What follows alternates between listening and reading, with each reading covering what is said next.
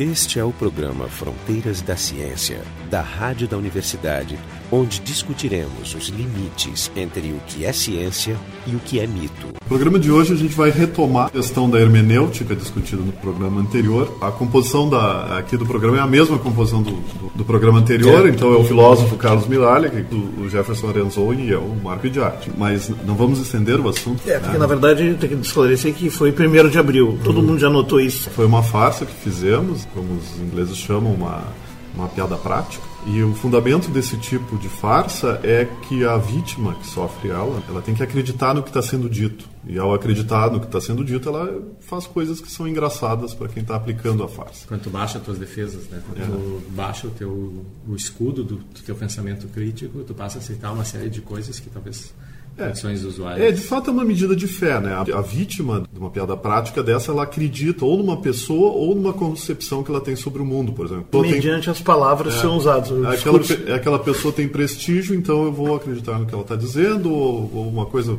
tão pueril como, por exemplo, dentro de uma lata de Coca-Cola tem Coca-Cola. São crenças sobre o mundo. Ou vou tentar fazer sentido do que essa pessoa está dizendo, independente do sentido real que existe. Né? Parece, mas da onde saiu a credibilidade do dos ouvintes do programa anterior. Eles estavam assistindo um programa de uma rádio institucional, de uma universidade, no qual tinham professores gabaritados para falar yeah, sobre alguma questão... espécie de conhecimento. Então é natural que as pessoas tenham uma tendência a levar a sério. Tem, digamos, um índice de confiabilidade assim razoável. Um programa que tem um histórico, né? A gente largou muitos sinais ao longo do programa, que foi bastante difícil de fazer, porque, vamos esclarecer desde já, todos nós fizemos uma encenação prática com discursos intencionalmente errados, obscuros ou vagos. E muito engraçados para nós. Né? Para nós, muito. Nós rimos muitas é. vezes. Esse programa foi editado. Uma edição pode mudar tudo. Mas tem que dizer também que não foi nada combinado. Cada um de nós pensou em alguns elementos para trazer aqui, mas ninguém sabia o que, que o outro tinha pensado. Foi tudo improvisado. A única coisa não improvisada foi o título Hermenêutica da Gravitação Quântica, que uhum. é uma pista bem forte, os conhecedores não, já sacaram na hora. Não, é... aos ouvintes, porque a gente já fez um programa falando exatamente disso. É, tem um programa sobre isso e essa é uma, digamos, um trote clássico que foi aplicado numa revista da era Ciências Sociais, 96, se não me engano. 96. Né? 96. E esse é exatamente o título do artigo, pseudo-artigo misturando ciências humanas. É um pedaço do título. É um pedaço do título ainda por cima, né? E que a é, revista o publicou. correto é muito mais engraçado, ele diz assim, ó, Transgressing the boundaries towards a transformative hermeneutics of quantum gravity. Isso. Transgredindo as fronteiras, rumo a uma hermenêutica transformacional da gravitação, é. ou transformativa uhum. da gravitação quântica. Mas ficava muito comprido para botar no nosso podcast, então nós encurtamos. Mas de qualquer maneira, partimos de uma conhecida como pista e dali desenvolvemos, né? Basicamente, teve um momento que a gente desviou para a loucura completa. Tinha duas pistas muito claras, uma era o título e outra o dia, o dia de veiculação do é. programa, que é o dia 1 de abril. Claro, a gente usou como desculpa o 1 de abril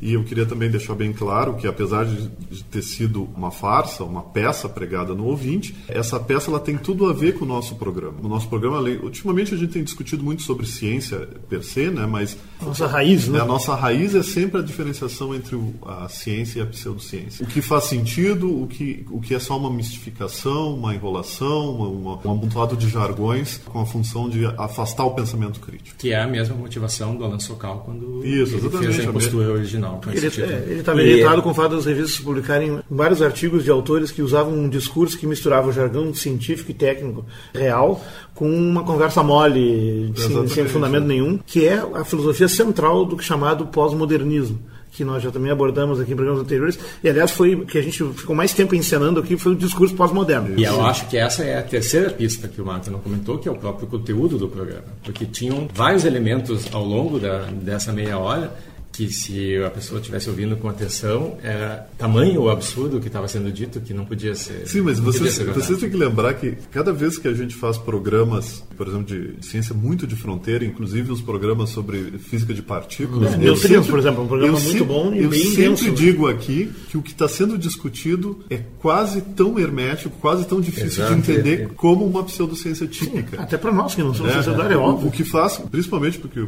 os físicos de partículas, eles têm um jargão jargão todo muito engraçadinho, né? As partículas. Qualquer área de fronteira é. vai ter um jargão fechado. Não, mas, mas o, o jargão em si não é um problema, porque o jargão, quando ele é usado de maneira apropriada, o que significa entre especialistas, ele é usado para precisar o discurso. Porque daí tu está usando um termo técnico, outra pessoa sabe exatamente o que tu, está tá falando. Tu está resumindo muitas coisas, conceitos Mas o, né? o problema é quando tu usa o jargão no, no contexto errado, porque tu vai tornar o teu discurso mais nebuloso, tu vai te afastar da, da clareza. E o terceiro uso, que é o que a gente estava atacando aqui do, do jargão, é quando, e foi exatamente essa frase que foi usada no programa, que é para tu atingir um status diferente.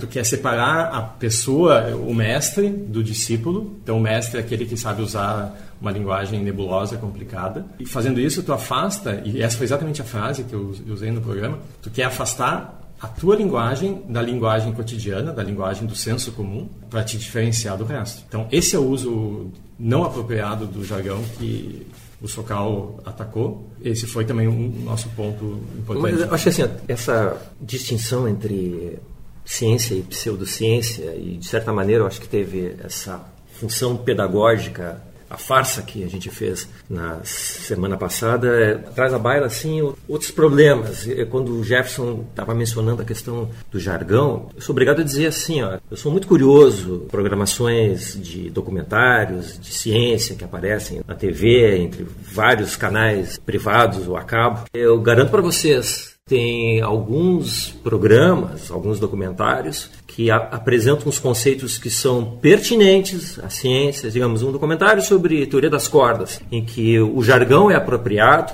mas o programa ele é apresentado de uma maneira tal assim que é, só se destaca o aspecto maravilhoso daquilo. No fundo, o programa ele tem, digamos, ele tem o mesmo tipo de credibilidade argumentativa do que a nossa brincadeira que a gente fez na semana passada. Mas então, um alcance muito maior e se presta a abrir, abre caminho para várias e, assim, conclusões e, e, distorções. Né? A questão da credibilidade também traz outras, outras complicações que alguns ouvintes conseguiram se dar conta disso, assim, de, por exemplo, não cair no, no engodo da da autoridade. É bom é, que isso fique bem claro, porque também, ó, sou obrigado a mencionar, tem um, tem um programa, um programa de TV a cabo, History Channel, que apresentam alguns documentários que são razoáveis, pertinentes, mas ao mesmo tempo tem séries assim, ó, em que vocês têm o mesmo tipo de formato de apresentação e de discurso.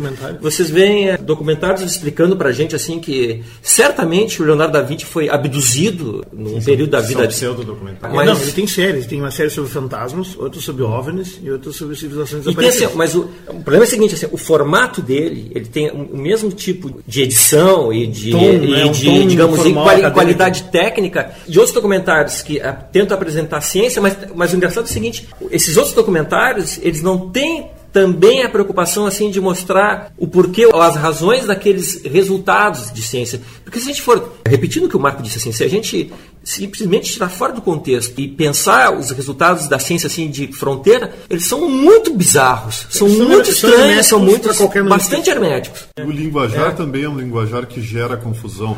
Por isso a gente tem que estar sempre atento. Eles podem ser testados, é, podem é, ser reproduzidos. Isso. O Carlos estava falando uma coisa interessante sobre o formato nesse canal. Eles usam o mesmo formato com dois conteúdos, que é uma, que é uma coisa que chama atenção. Uhum. Não é o único canal, tem pelo menos outros dois que fazem o mesmo. Mas, queria só mencionar que alguns anos atrás, um dos jornais locais aqui fez uma novidade, que foi uma página por fora do jornal, uma uhum. página muito parecida com o jornal, por fora do jornal, mas que tinha uma propaganda. Era uma propaganda ali fingindo notícia, que Isso. vinha por fora do jornal. Então, quando tu pegasse, parecia que era o jornal e parecia que aquilo ali era uma reportagem de fato, mas de fato era uma propaganda. E eu me lembro um número de críticas que surgiu. Apesar de claramente é só a pessoa folhear o jornal, veria que aquilo ali era uma capa falsa, mas eu me lembro muita gente, muitos jornalistas se sentiu logrado, se né? opondo aquilo, dizendo você não pode usar aquele rosto do jornal, cuja função é passar informação, para passar a, é, propaganda que não é nesse, é informação. Mas nesse caso é verdade, porque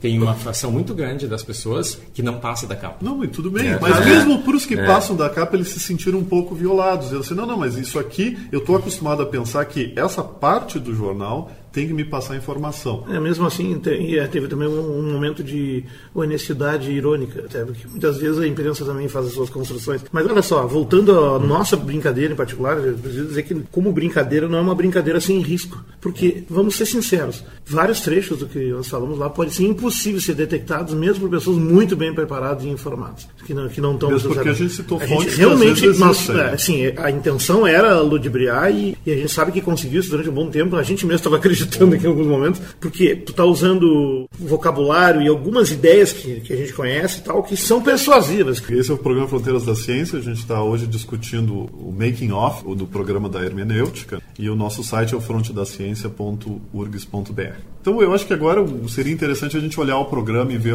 as, as estratégias usadas durante o programa. Como eu tinha falado, foi uma associação de todos nós preparamos em separado e, e fomos mesclando o que a gente fez na hora como um livre discurso assim, tipo uma sessão de pensamento livre, como uma sessão de psicanálise. E tentando né? amarrar o que cada um falou, usando cordas. Sim, super cordas. essa foi uma das brincadeiras mais divertidas ali. Foi na hora que apareceu essa história de usar super cordas para amarrar o conceito. E todo mundo sacou e elaborou. Mas enfim, os discursos que a gente utilizaram que eram intencionalmente ou errados, descaradamente errados, ou obscuros, com vocabulário rebuscado e palavras difíceis, ou vago. Ou autores é. conhecidamente pseudocientíficos. Citou Rupert Sheldrake. Sim, as, as duas citações que eu fiz, a dos campos morfogenéticos de ressonância, alguma coisa, a analogia dos coelhos, do teorema de Gödel, são, são trechos de livros que, que existem. Quando o Jefferson leu a questão dos coelhos, nós tivemos uma interrupção de cinco minutos para a explosão de gargalhadas. Os morfogenéticos não era brincadeira aquilo? Não. Eu pensei que era uma coisa só. Mas olha só, nesse discurso todo, então, intencionalmente, que a gente fez assim, a gente não só fluiu ele bem, como a gente editou fora todas as gargalhadas, que foram vários momentos de interrupção, removendo eles. Esse negócio da edição mostra o poder da edição, ou seja, uma coisa feita a posteriori, você pode reordenar os blocos de forma a, causar as mais diferentes interpretações. Isso é clássico, conhecido, é bem debatido, inclusive, no contexto da grande mídia. A gente teve um discurso firme e determinado, se servindo, digamos, da, da tradição de seriedade do programa, que eu imagino que tem, pelo menos a gente tenta, né? E da nossa reputação. Da nossa né? reputação como pesquisadores na universidade e tal. E também nesse programa, que a gente em 115 programas fez não só o ataque às pseudociências, mas também tentando fazer uma boa divulgação científica, constrói uma credibilidade. Ou seja, quem está ouvindo, mesmo o ouvinte tradicional, ele está completamente coberto de razão de rejeitar intimamente a ideia de, pô, esses caras não podem estar fazendo isso comigo. Agora, claro, usando as pistas do nome, da data e do, da conversa com o Mole, que já começou o Mole de cara, assim, poderia ter detectado. Mas ninguém se sinta uhum. mal, culpado ou incompetente porque nós pegamos pesado. Nós fizemos um programa realmente difícil de detectar. Camuflamos bem. Podíamos sair falando de disco voador e tal, seria muito mais fácil. Eu, eu, tenho uma curiosidade que eu queria saber. Todas aquelas citações do Einstein que tu... Ah, isso é muito importante. É, essa é, é outra tática que é usada muito pelo pessoal das pseudociências, e especialmente os pós-modernos, que é rechear de citações. Ironicamente, todas as citações que que eu fiz antes eram verdadeiras. Eram verdadeiras. Todas eu li aqui, eu tenho uma fonte, eu adoro citações. E a do Leonardo da Vinci. E a do Leonardo da Vinci também. Agora, o que, que tem ali? Tanto a maior parte das citações do Einstein quanto a do próprio Leonardo da Vinci são citações completamente fora de contexto que eu enfiei no discurso e fiz um elo de ligação. Isso é um tipo de falácia. Delas, muitas delas não faziam sentido mesmo. Não, a ideia é essa, mas assim, nós concordamos e pactuamos aqui de não cair na gargalhada. Não, nós, dizer... Em alguns momentos não conseguimos resistir, mas a citação do Da Vinci é completamente fora de propósito, não é nem de contexto. Mas ela ia na linha de elaborar o conceito dos alfaiates. Talvez eu, ela fosse uma paráfora. Então, paráfora. Paráfora é uma palavra inventada. Eu inventei tomando banho naquela manhã. Na verdade, depois eu fui descobrir, pesquisando, que a palavra até existe, mas é muito rara. Ela, ela é uma palavra que na literatura grega, uma palavra do grego, paraforos, quer dizer o portador do que vem em paralelo uh, ao lado. Mas ela existe, em português não existe. Na literatura greco-romana, Plínio é o primeiro cara lá no século I que, que, que usa essa palavra, paráforos, com sentido de, de qualidade inferior. Tu acha que tem alguma chance da gente ter realmente falado uma coisa correta naquele... ao acaso? Não, eu acho que sim. Pode. Olha só. Eu me lembro do macaco da, é. da, da claro, máquina de escrever, né? De repente o que a gente falou está completamente. Mas talvez seja assim avançado. Mas não as razões que te deu. Mas olha só, talvez, mas é uma, a palavra apareceu. Anos. Eu acho que, o que muitas das coisas que a gente disse podem ser interpretadas e encaixadas. Mas é uma interpretação. Coisa, é uma interpretação. E, e agora, tirada fora de contexto, um pedaço da frase, bom, aí não tem problema. Pedaço sempre para ser corretos. Mas olha só, a palavra paráfora ela foi usada por Platão no Teteto, por Eurípides, em Écuba, por Plutarco nas Idas e Plínio, né? Depois que é um romano. E a ortófora. E, mas peraí, aí eu pensei, na brincadeira foi essa, né? Orto meta para, todo mundo conhece, é uma forma de nomenclatura na química, então já que tem a metáfora, deve ter a paráfora e a ortófora. Quer dizer, é uma piada meio nerd e óbvia, mas uhum. enfim. Mas olha que interessante, a palavra não só tem essa ocorrência raríssima do grego e do latim, que eu custei para achar, então não é uma coisa fácil, tu não acha no Google fácil. Também é um termo psiquiátrico recentemente proposto para descrever uma perturbação emocional leve. Então, considerando assim que o significado grego de coisa de qualidade inferior e a questão da perturbação emocional leve, eu acho que sem querer a gente usou uma palavra adequada para o termo. Caso queira saber também, existe o nome científico de algumas borboletas que é paraforanta, né? E é também o nome de um nervo fictício de uma criatura de ficção científica, os Sebastianos, da série australiana de ficção científica Farscape. Que é um, é um nervo... profundo na é. Não, eu, eu, eu, fui no Google, eu não fui profundo. eu fui no Google e achei isso. Mas é por acaso, né? Eu também inventei outras duas palavras que não foram tão bem sucedidas mais no final do programa. Que, é, que é o hermefórica. Eu... Hermefórica, eu fundi hermético com metáfora. E o propocapétlico, que é uma outra palavra. Não sei, eu falei para falar assim, pra, mas com determinação. Então, a ideia é a questão, se tu falar com seriedade, com firmeza e determinação, e o grupo fica hum. se reforçando é. mutuamente, o Carlos hum. dizia, não, não, muito boa essa situação. Hum. Por exemplo, o fato dele dizer, quando o Jefferson leu o trecho do Sheldrake, que era completamente absurdo, e sem pé nem cabeça, ele disse, não, realmente, é muito claro, muito bom. É, fez algumas pessoas ouvir de novo o trecho para ver se, se, o problema era deles, que eles não estavam entendendo, porque eles não entenderam o trecho e ouviram três, quatro Felizmente vezes. não entenderam. Ainda bem, eu não podia entender. Imagina, pensou assim, pô, o filósofo entendeu? É. O abuso das situações, aí no caso reais, elas podiam ser inventadas, mas não são. O uso de frases de efeito, como por exemplo aquela hora que eu disse assim, mas me prova que não é assim. Isso, é um apelo à autoridade, uhum. é um apelo emocional, são várias sucessões de falácias que foram aplicadas aqui, todas as mais clássicas. Né? Inclusive né? passando o ônus da prova para outra pessoa. Né? Exato, não provavelmente eu te vira. Né?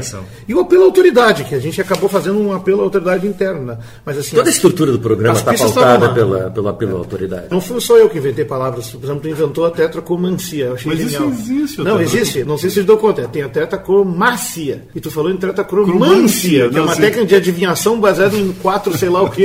Eu achei genial, perfeito. O efeito dos espelhos do colorado, colorido, não sei o que, do Jefferson também. Sim, mas é na rosa dos ventos. É isso aí que se chama fluxo livre de pensamento de associação livre. O fato de ter quatro tipos de cones sempre hum. me atraiu, hum. porque você fica pensando como é que uma águia vê? Como é que ela vê? Ela vê mais cores, como é que ela vê? Né? Ideia de conectar a águia aí, com o cérebro de um humano usando a E aí, aí eu pensei, não, não, será que não vê quatro dimensões? Inclusive, eu acho que ela conseguia ter acesso a outros universos também. Não, né? é isso que eu tinha proposto, é, né? Que é. como três cones são três dimensões, vê mais é. dimensões. Mas ah, essa é uma questão também do jargão, que eu quero voltar aqui, é que o, o jargão científico, ele é o que eu chamo de, ele tem expressões engraçadas. Por exemplo, uma que eu citei no programa, que é o tal do braço fantasma. É um, um fato, um termo técnico. É um termo técnico. É o cara que perdeu um membro tem a sensação que o membro está é, lá. Exatamente. Ele tem coceira, uhum. faz movimentos, dor, dor, dor, tudo. Mas a palavra... dedo, dor no é, dedo. Na verdade, o, o, mapeamento daquele, daquele membro com todas as partes está no córtex ainda. Então, ele não é fantasma, ele é bem real. Isso, o como, mapeamento, mas não o membro. Como, como, que a gente sente no cérebro e não no local onde uhum. tem os sensores? Não. Esse é o paradoxo. Esse é o paradoxo. Mas, por exemplo, termo fantasma pode levar o cara a entender que fantasma é que nem o fantasma, que nem o Gasparzinho. Sim, né? que acompanha, pode... o, acompanha o braço fantasma com o cara. Assim, é, que, que o fantasma... É, a gente disse, é. ele está no outro desses universos é, paralelos. exatamente, que o braço está ah, no Brincadeiras outro... universos paralelos, aí tem que ter um alerta também. Tem gente na área da, da quântica, na verdade, sustenta meio a rigor essa ideia. Não, mas os universos paralelos são uma possibilidade é, do então, modelo. É, ali não era tão louco o negócio. Não, não, era, era louco, mas não era tão, tão sem base científica. Que mostra que na fronteira as coisas começam a se embaralhar um pouco. Não, o, que não fazia, o que não fazia sentido era a aplicação prática com os espelhinhos. Ah, não. Embora, por via das dúvidas, a gente já tenha patenteado. é, a brincadeira dos espelhinhos estava muito boa. Agora, voltando... Por exemplo, cordas, né? Acho que, não sei se vocês botaram isso em destaque, a teoria das cordas ainda continua sendo uma baita hipótese. Não é exatamente uma, um fato científico. Uma hipótese que ainda, pô, parece que tem grandes dificuldades para ser confirmada empiricamente. Por enquanto, ela é uma construção matemática bastante elaborada. É que não, permite a unificação que a gente é, busca. Se, né? Seria bom ser verdade, mas ela prevê coisas da, da, vida real. Mas é assim que são os modelos científicos. Mas precisaria agora de um acelerador do tamanho da galáxia. Né, Esse é o problema, ter... a energia para testar isso está ainda longe. E isso é uma coisa complicada também, né? Para é. estabelecer o limite do que é ciência, do que ainda é, é mera hipótese. Não, mas aí nós é, estamos falando das fronteiras é. da ciência. Não do fronteiras coisa, da ciência. Mas olha só o negócio das citações e o abuso. Nós, o, a maior parte do programa, pelo menos a primeira metade toda, ela foi numa, numa frequência pós-moderna, assim, no tom pós-moderno. Inclusive, a gente abusou do termo favorito deles, que é o teorema de Gödel. Elaboramos em cima dele, lembra? E foi feita uma associação completamente absurda com o princípio de indeterminação do Heisenberg. Isso, que estava caindo de maduro. Mas como eu já tinha o trecho dos coelhos, eu precisava de uma desculpa para ler. Sim, justifica ele, né? Mas a história da citação, por acaso, todas as citações que eu, que eu fiz eram verdadeiras, mas a gente podia ter inventado elas. Eu gosto sempre de citar isso, porque tem um, um conto do Luciano Veríssimo, num livro meio desconhecido, chama O Rei do Rock. Ele tem um artigo sobre citações, é uma crônica de jornal. Ó, nada como uma boa citação para dar um toque de classe ao texto, ou um discurso. Qualquer texto. A citação é uma espécie de testemunho suspeito que a gente invoca para reforçar, ou pelo menos para tornar mais respeitáveis nossos argumentos. Principalmente quando os nossos argumentos, como diria Toynbee, não valem meia bola de gude. Toynbee, é claro, nunca disse isso, mas essa é a vantagem da situação falsa. Dá a impressão de erudição, mas dispensa a erudição. Na frase de Sartre, a aparência precede a essência, a não ser nos casos em que isso não acontece, sei lá. Essa é uma citação. Uma vez, diz o Veríssimo, inventei uma citação de George Bernard Shaw. Civilização é o que sobra para ser desenterrado dois mil anos depois. Teve outro cara que disse isso, mas não o Shaw. Se eu dissesse isso, as pessoas bocejariam na minha cara. Mas como atribuí a frase a Shaw, recebi inúmeros cumprimentos. E assim vai. Na verdade, podíamos ter usado esse, esse subterfúgio também, porque se, eh, se não é uma citação muito conhecida, é muito complicado tu pegar e sair correndo no Google e checar a fonte dela. Mas veja, é na voz, na, na boca de alguém que está exercendo uma certa autoridade, esse tipo de abuso pode passar As imperceptível. citações do Socal no- na impostura original são todas genuínas. Pois é, ele trabalha com Ele tem, textos ele tem um livro chamado Imposturas Intelectuais, está editado no Brasil. Né? que disseca o episódio que, da que farsa. disseca, exatamente, e além de. Ele estende mais e mostra autores e que, que fazem mau uso do termo científico. Só quer dizer, eu acho que a gente deveria ser. Carlos, é, queria ter, falar ter alguma coisa. mais, dando prosseguimento ao que o Jorge falou, é, esse- a dificuldade das citações nos leva a ter uma atenção até redobrada, porque eu me lembro, só que eu esqueci, eu fico devendo, depois eu passo para vocês colocarem na, na página esse físico. Faz uma certa crítica à brincadeira do Socal, mas é simplesmente chamando a atenção pelo seguinte, assim, ó, pensando agora no princípio de determinação. Ele elenca uma série de comentários sobre o princípio de determinação feito por físicos consagrados Exato. que eram totalmente assim estranhos e perdidos. sabe? Realmente Então, loucos, né? Não, É. aliás, em casos na- nas outras ciências também, por exemplo, ninguém está livre de de fazer físicos loucuras. fazendo, usando o princípio de determinação assim, pensando uma, uma- pensando uma aplicação dele para a sociedade. Sim, bom, mas- É, porque É. teve uma época que estava na moda, nos anos 50 e 60. Sim, mas uma né? coisa, uma Paralelo. coisa a- pe- a pessoa- quando tu fala Isso é físico, tu tá pré-pós-modernismo. quando tu fala físico, tu está falando da pessoa. A questão é o cientista. Não ele- está falando pela física, É, claro. o, o cientista ele não se comunica com a sociedade via sua boca, ele se comunica via seus trabalhos. A questão é se os trabalhos das pessoas dizem isso. Sim, Provavelmente não, não sim. diria. É, mas a autoridade é. o grande tema. Agora, por E falar- alguém, alguém tem graduação, Mas isso alguém dar tem mais credibilidade, né? Não, Olha, alguém tem você- graduação em física, ou mesmo um doutorado em física, não habilita a sair dizendo qualquer coisa. Claro. Existe, Não, ele pode existe uma comunidade gigantesca de pseudociência, de misticismo sendo propagados por PhDs em física. Como a gente estava falando em trabalhos científicos, e como eu disse que, o, que o, o cientista, na verdade, ele se comunica com a sociedade não através de reportagens de jornais, de filminhos que ele faz, mas através dos seus trabalhos, eu queria dizer que, que a, esse, a nossa farsa, a farsa que a gente fez no, no programa passado, ele não é muito diferente de farsas que são comumente feitas na ciência. E eu queria que o Jefferson falasse um pouco da- das brincadeiras que se faz na ciência, né, com artigos fictícios, isso, isso é uma coisa que É, acontece. Ou às vezes precipitações que acontecem Não, que a isso- própria ciência corrige, né? Não, isso sim, é- claro, existe Não, isso. não, mas mas existe, existe uma uma tradição, tradição. também de fazer brincadeiras com artigos. Não, não só na física, mas grandes empresas como o próprio Google. No, no primeiro de abril já, já é uma, uma tradição que uma, uma brincadeira seja, seja feita Todo ano. todo ano, muitas. Google é, é um que, que coloca sempre. Eu, eu lembro de uma que foi feita uns anos atrás, onde eles estavam criando um novo serviço para quem, para os usuários do, do Gmail, do seu correio eletrônico. Então eles tinham uma- um botão onde você podia imprimir a mensagem. Então eu apertava ali, a mensagem era impressa lá nos quartéis generais do Google e eles enviavam pelo correio para vocês. É isso que ele se propunha. É, é o classical Google, né? Eu, eu conheço gente que veio comentar dizendo que, oh, que, absurdo. legal isso que eles estavam fazendo. legal. É vintage, é vintage. E esse ano eles pegaram uma muito boa também. Esse ano eles fizeram também um- mecanismo de busca baseado em cheiro. Exato. Né? E dá para instalar no celular, inclusive. Mas não funcionou? Um outro site é, o Slashdot. É um site nerd, né? Que sempre, sempre colocou brincadeiras. Mas existem eh, instituições científicas também. Por exemplo, o Fermilab, que é um, um grande laboratório com acelerador de partículas. É, com pesquisa, pesquisa basicamente em física de, de partículas. Eles, eles também colocaram, esse ano, não sei, ano passado sim, uma página falsa com uma série de, de notícias engraçadas e aplicações. E, mas Existe o, o Archive, que é um distribuidor de preprints. Ele é muito, muito usado na física, então a gente disponibiliza os artigos que são submetidos, são enviados para a revista, para publicação, eles são colocados nesse repositório de, de artigos e eles são acessíveis gratuitamente para todo mundo. Então, é, é, é, um jeito de publicar um artigo antes dele ser aceito. Não é publicar, é publicar de forma informal, né? É. Mas garante um pouco a tua... A tua, a tua primazia. A né? tua primazia, porque ah, poderia acontecer que você botasse um artigo, por exemplo, submetido a uma revista e quem está revisando o artigo viu, ah, isso aqui é a maior descoberta dos últimos milênios, então eu vou, eu vou começar a atrasar o review, vou escrever o meu próprio review e vou botar em outro artigo e vou ganhar o crédito. Então, esse sistema ele já se usa na física há uns bons 20 anos. E também a tradição ali de se colocar por volta, porque tu não tem muito controle de quando tu submete exatamente quando ele vai sair. Mas, em geral, no, pelo dia 1 de abril sempre sai dois, três artigos. Ano passado saíram, acho que, meia dúzia.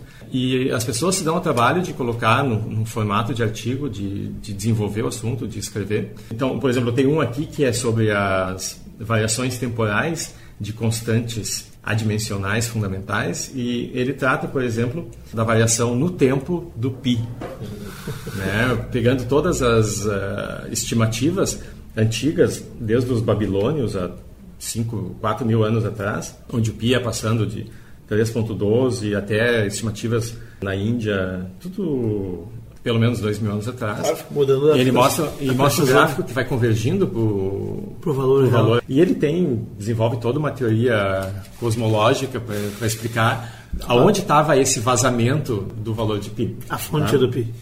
Então é muito engraçado, porque tem todos os os cacoetes que a gente costuma ver em artigos, em artigos reais. Então, ele, por exemplo, ele cita na introdução pi é muito usado em astrofísica. e aí ele cita, vejam abaixo uma, uma lista de 10 artigos aleatórios onde pi é utilizado, e esses 10 artigos aleatórios são dele. a autocitação também é muito útil. Então é interessante pela, pela própria estrutura, pela construção, porque como nosso programa, ele ressalta algumas coisas que a gente se diverte, mas que são características é, gente, da atividade científica. Permite a gente normal. refletir também que esse, é, a gente poderia estar fazendo coisas bem equivocadas e doucas com mesmo, as mesmas ferramentas.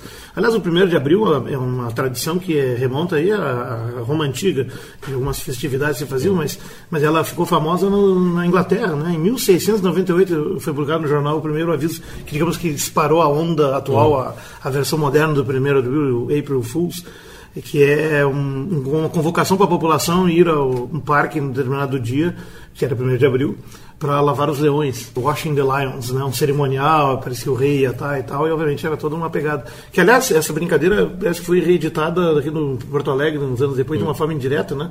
Qual foi a pegadinha, Carlos? O, o escritor, cronista Josué Guimarães, ele fez um comentário dizendo que. Ele, ele, ele escrevia no jornal aqui. É na crônica é, dele, ele comentou. Eu não lembro qual jornal, se era o Correio, a Zero, ele largou no primeiro de abril. Zero hora. Ah, dizendo que é, tinha sido constatado que os, os, leões da prefeitura de Porto Alegre tinham uma temperatura assim. São estátuas que tem na, da... na, fachada. São duas é, estátuas é, que tem, dois leões é. que tem na frente de prefeitura. Dois, eu acho que são é. Inexplicavelmente existia um calor assim. Eles aqueciam muito, principalmente perto da cauda, não era uma coisa assim. Isso aí todo mundo ia lá, botava a mão, botava a mão na bunda do leão para ver se. Não, e ele pediu para um fotógrafo no dia seguinte ficar a postos para ver se as pessoas né, realmente teve um afluxo de. Eu até li que teve políticos e até gente ligada à prefeitura que fez o teste. O assim. próprio prefeito deve ter ido. Depois, mais tarde, apareceram especialistas em parapsicologia para dar uma, uma explicação do. É, na verdade, é assim, se eu tenho uma coisa, se tu acredita muito no negócio, tu vai, bota a mão e sente calor mesmo. Mesmo dizer, porque. A, a, isso também tem esse aspecto. Ah, parece que aconteceu isso, que algumas pessoas falam, é, tá. Pô, é, tá, não, não, de temperatura é, subjetiva. É, muito subjetivo, é, muito subjetivo. É, muito subjetivo.